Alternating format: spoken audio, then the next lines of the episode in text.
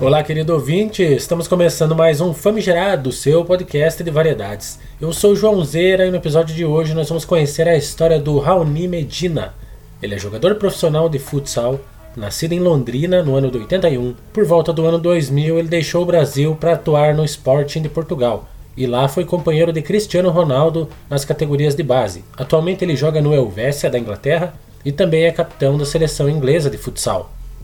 Descobri que Raoni, em tupi, significa líder da tribo ou grande guerreiro. É tudo a ver com ele, não é mesmo? Olá, Raoni, seja bem-vindo. Olá, me chamo Raoni Medina, fui capitão da seleção inglesa por sete anos e sou ainda o maior uh, campeão em números de títulos individuais uh, no país. Acabei de fazer 40 anos e no momento estou cursando um, fazendo um master, um master executivo com a UEFA para me tornar dirigente e poder ajudar o esporte entre futsal e futebol. Comecei muito cedo, comecei com 5 anos de idade jogando futsal.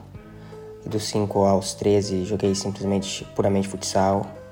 Uh, dos 13 aos 18 eu fiz essa integração futsal-futebol e com 19 eu assinei com uma empresa, com uma agência. Acabou me levando pro, pro Sporting de Portugal. Quais as dificuldades enfrentou em Portugal e por que as coisas não foram exatamente como você gostaria? A dificuldade que eu encontrei em Portugal foi foram foram as de sempre, de um menino novo, nunca tinha trabalhado no Brasil, simplesmente jogava e ia para escola. Por mesmo mesmo sendo a mesma língua naquela época ainda não tinha essa facilidade de, de da gente entender do, de, de, um, de um brasileiro entender o sotaque, o acento português de Portugal, né? Era muito complicado para mim. É, demorei um pouco, comida, clima. Volto a repetir, naquela época, nos anos 2000, no começo dos anos 2000, não tinha toda a facilidade de, de internet tão boa e, e essa globalização não era tão forte. E também tive vários problemas, de, não só de adaptação, mas também de, de, de, de passaporte, porque naquela época ainda não tinha uma cidadania europeia.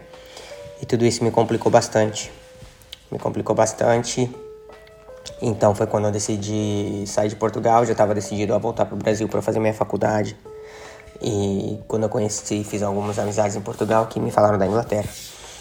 E eu vim para cá para ficar seis meses simplesmente para aprender a falar a língua, pegar uma conhecer, fazer um turismo e, e voltar para o Brasil no final do ano. Vim para seis meses, acabei que estou aqui entre a Inglaterra e a Espanha já há 21 anos. E, e foi tudo maravilhoso.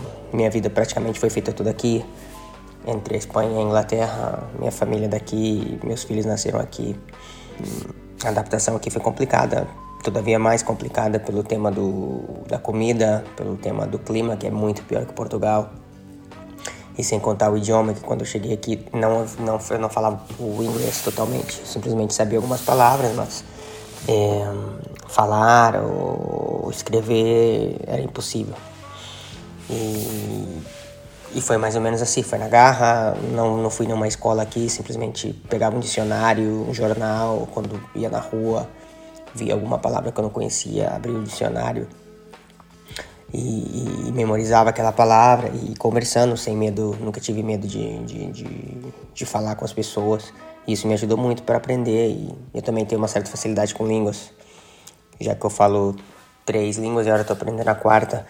Um, então, para mim, não foi tão complicado essa questão. Foi duro, difícil, sim, como tudo na vida é difícil, mas uh, não foi tão complicado assim. É, é um país uh, muito tradicional. Aqui é um país que tem muitas, muitas diferenças com de onde, de onde eu vim, do Brasil. Mas como eu já levo aqui 21 anos, hoje eu tenho dificuldade de me adaptar com a cultura brasileira. Ou seja, minha vida foi toda feita aqui e quando eu vou pro Brasil eu tenho dificuldade de me adaptar. Não vou muito, porque minha mãe minha mãe, quando eu assinei pelo Sporting, minha mãe veio comigo e se estabeleceu em Portugal, já vive lá hoje há 21 anos, 22 anos. Meu irmão, logo em seguida, veio também para Portugal, hoje ele vive na Holanda, é formado em arquitetura, trabalha lá como arquiteto.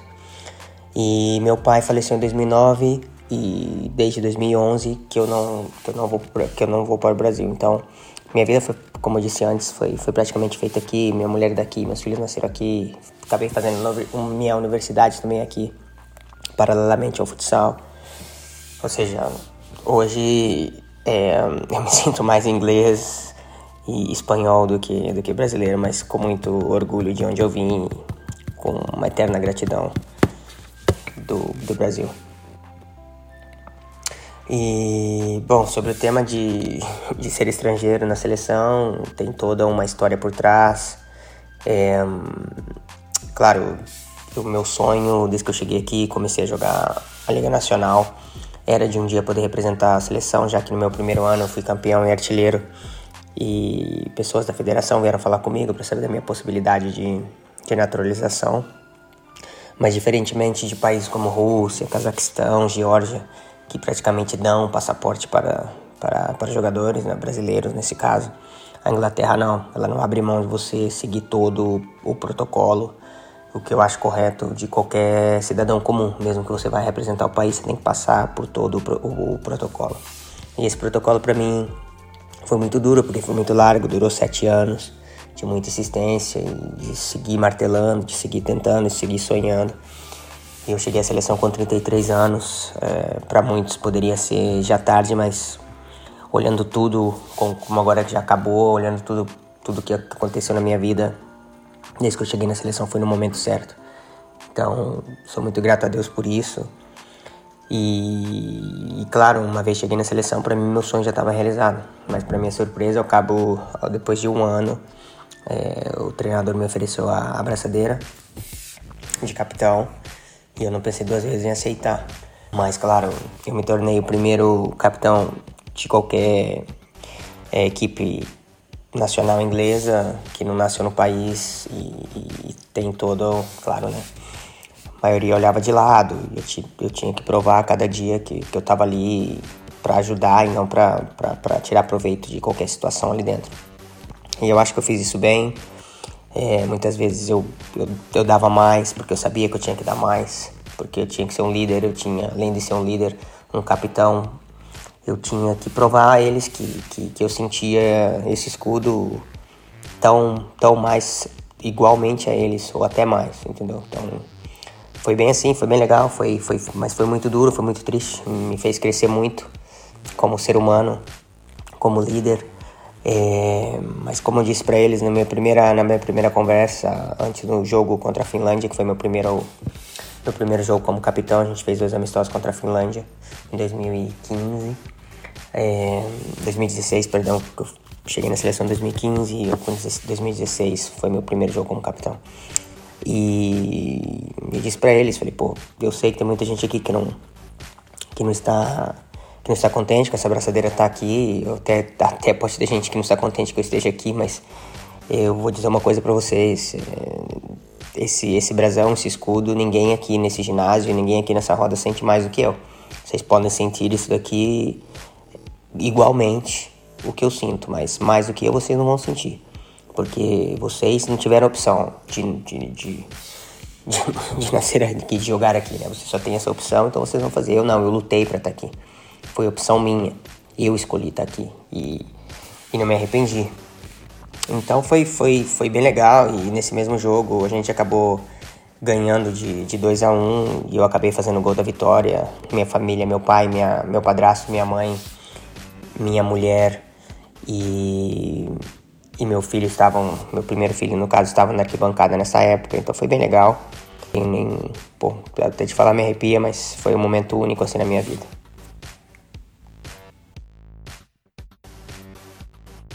O que você indica para quem tem você como exemplo e quer ter um futuro de sucesso também? Bom, uh, o meu conselho para para quem quer ter um futuro de sucesso também é parece clichê, mas mas cara é, é trabalhar, trabalhar, acreditar, ter fé. Eu, claro, sou cristão, o que me ajuda muito nos momentos de dificuldade, momentos de desânimo. É, eu, eu me foco muito na minha fé e, claro, a fé sozinha não me vai dar nada. E isso eu aprendi na minha vida, que eu tenho que trabalhar duro, treinar duro, como eu fiz toda a minha carreira e, e fazendo as coisas certas honestamente e, e dando o meu melhor, eu, eu consegui chegar onde eu cheguei. E até o curso que eu estou fazendo agora também é, é Master Executivo da UEFA com, com jogadores assim que, que eu nunca sonhei em poder estar tá fazendo parte ou fazendo, criando até uma, uma certa amizade. É, eu estou num curso muito bom que vai me abrir muitas portas agora no futuro próximo. E é assim, é, é, é, é engraçado, a gente sonha, mas quando a gente está no caminho, quando a gente faz as coisas corretamente e trabalha duro, é, eu creio friamente que, que, que Deus abençoa abundantemente, entendeu? Da maneira que você nem imagina. Então, eu saí de Londrina, no sul do Brasil, era um menino normal que sonhava jogar futebol, mas nunca nunca sonhei em sair do Brasil ou, ou, ou fazer uma carreira internacional, ou mesmo jogar para uma seleção, ser capitão e, e conseguir tudo que eu consegui na minha carreira.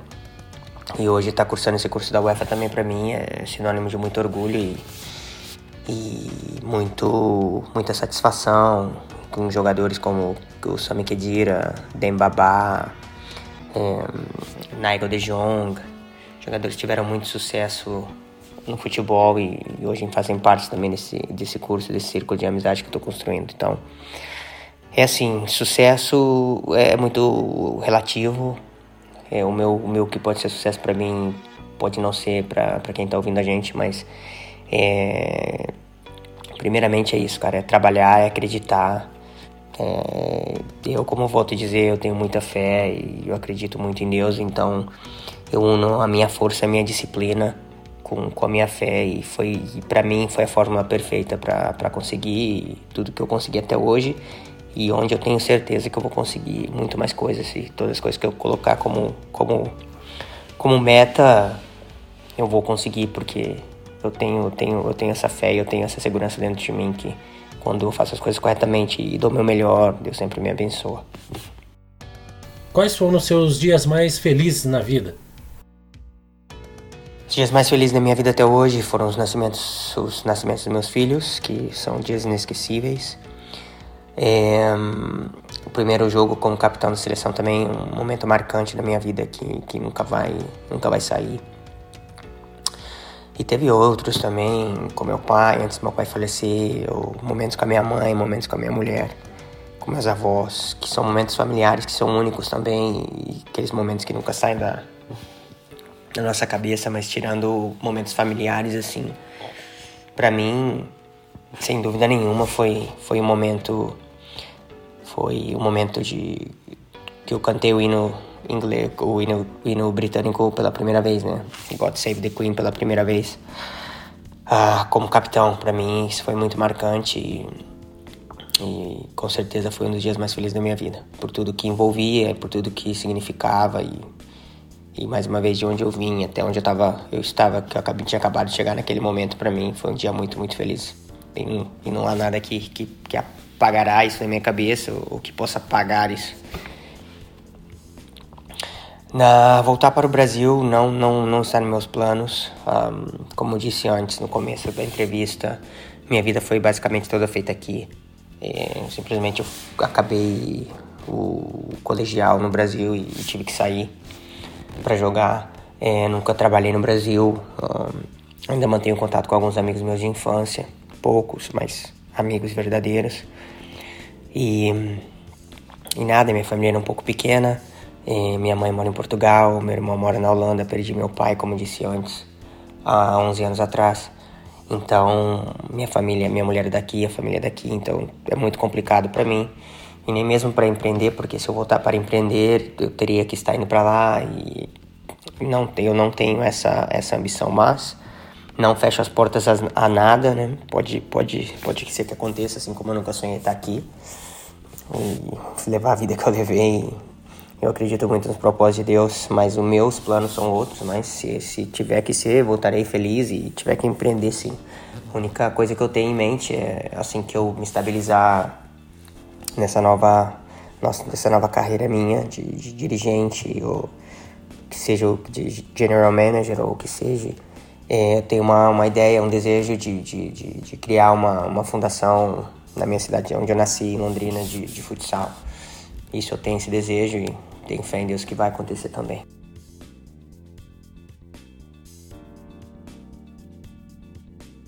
E sobre minha carreira, mais ou menos era isso.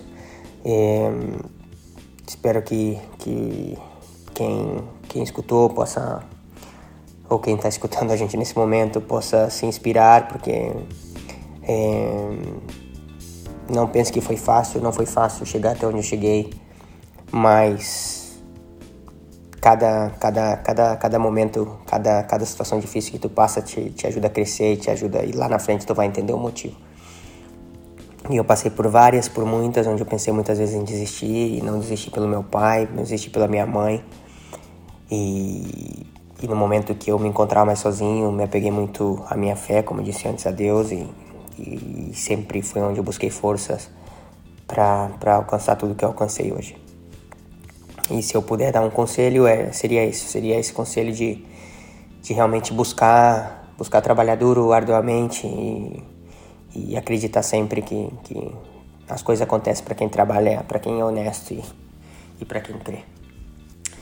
Então, minhas redes sociais é, são é, no Instagram é, é Raoni Medina 9 e são todas assim, Raoni Medina no Facebook Raoni Medina 9 também no Twitter. Ok?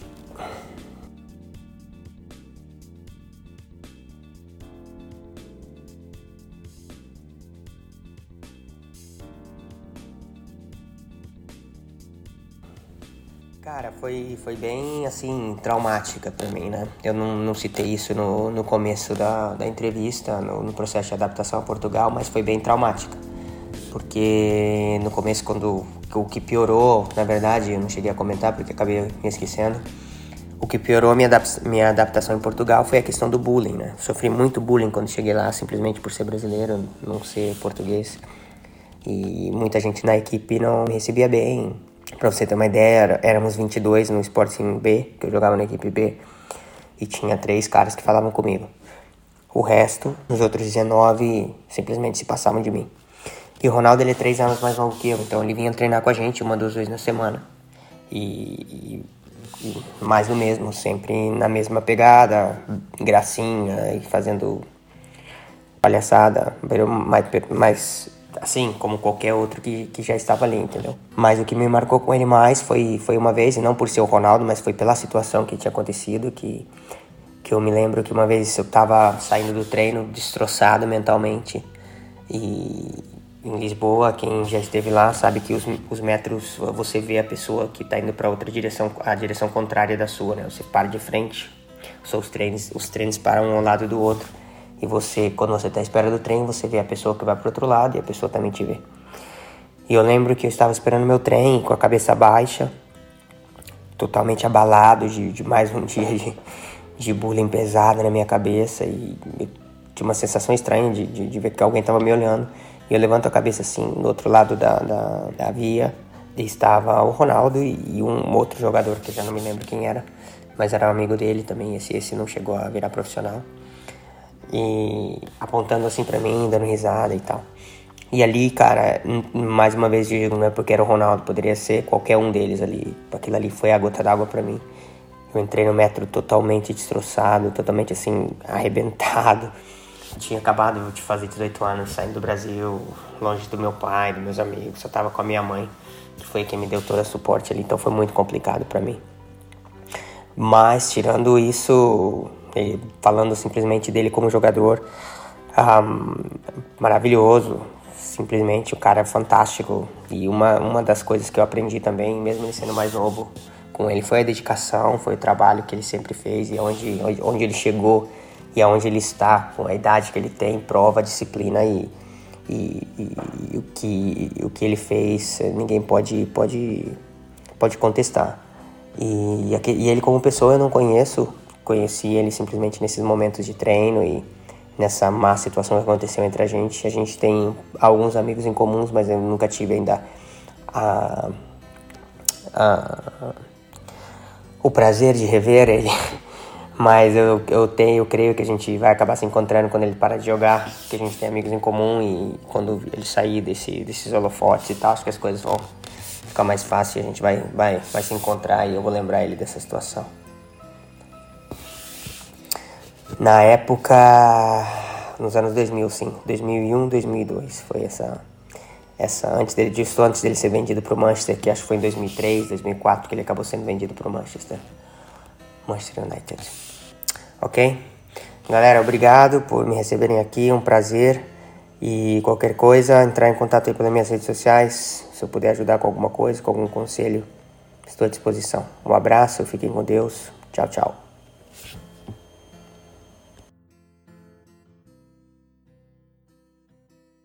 Vamos agradecer imensamente a participação aqui do Raoni. Ele posta muita coisa legal e é só segui-lo e acompanhar no Instagram. E é isso aí. Espero que você tenha gostado. Famigerado Podcast vai ficando por aqui. Um grande abraço e até a próxima.